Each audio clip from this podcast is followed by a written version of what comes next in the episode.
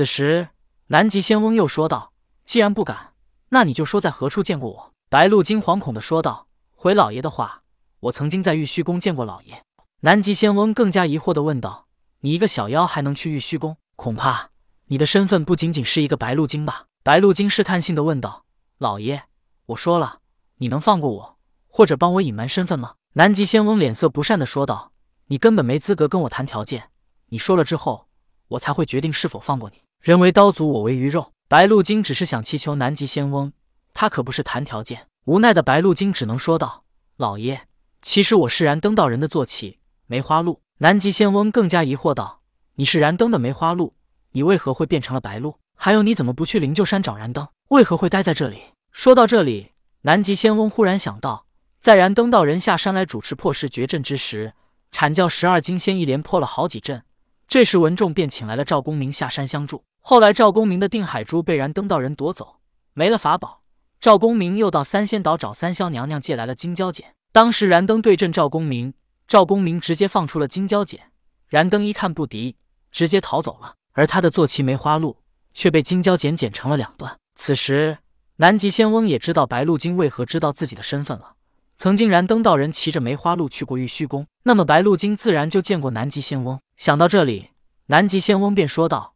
原来你是被赵公明用金蛟剪给剪成了两段，然后死了。白鹿精答道：“是的，老爷，我被赵公明杀死后，因为我在西岐城附近死亡，灵魂也就飘荡在这附近，无所依托之下，只能附身白鹿而活下来。”南极仙翁说道：“既然如此，你已经活下来了，为何不回去找你主人燃灯呢？”白鹿精失望而恼怒的说道：“老爷，所以我才让你帮我隐瞒身份，因为我不想再见燃灯这无耻之人。”白鹿精充满委屈，又仿佛诉苦一般说道：“我整日被燃灯骑在胯下，可我从来没有怨恨过，因为我只是个坐骑，而我也一直对他忠心耿耿，忠心的执行着我作为坐骑的使命。可是燃灯倒好，见了金蛟剪，感觉不是对手，他立马就逃。当时他要有心救我，他可以带我一起逃啊！纵然他不能带我逃走，可他只要踢我一脚，把我踢到一旁，金蛟剪也不能把我一剪两断。我知道他压根就没想过救我。”南极仙翁脸色不变道：“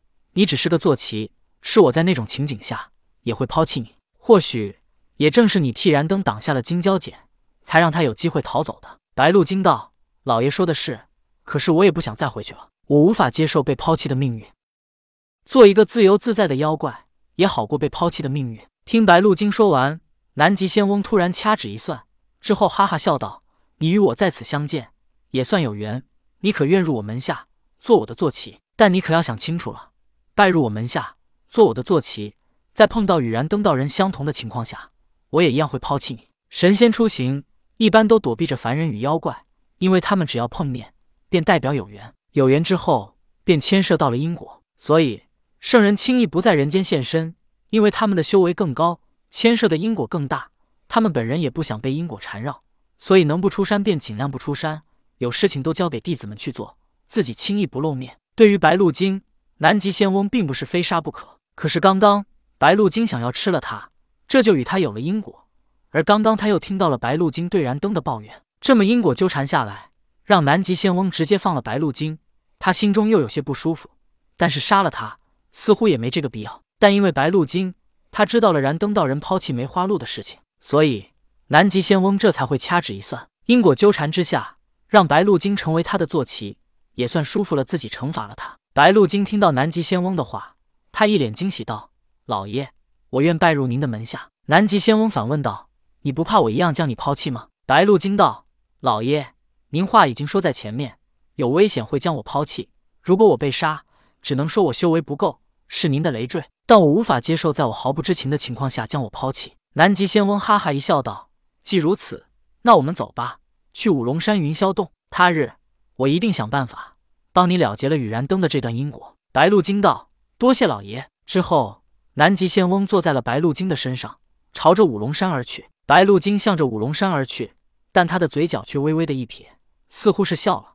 不过他这表情，南极仙翁并没有看到。优秀的猎人往往是以猎物的形式出现。南极仙翁自以为是猎人，可他只是白鹿精的猎物。其实，白鹿精见到南极仙翁之时，便已经有八分确定他是南极仙翁，他已经做好了发生三种结果的打算。第一种，南极仙翁如果没有防备，他便直接吃了这个仙人，获得更强的法力，提升自己的修为。但可能在此之后，他将会面临阐教弟子的追杀。第二种，那便是被恼怒的南极仙翁杀死。可他被杀之后，南极仙翁肯定不屑于灭了他的灵魂，到时他只要再找一头鹿附身也就是了。第三种，也是白鹿精最想要的结果，成为南极仙翁的坐骑之后，南极仙翁一定会给他一些修炼资源，让他能快速的提升修为。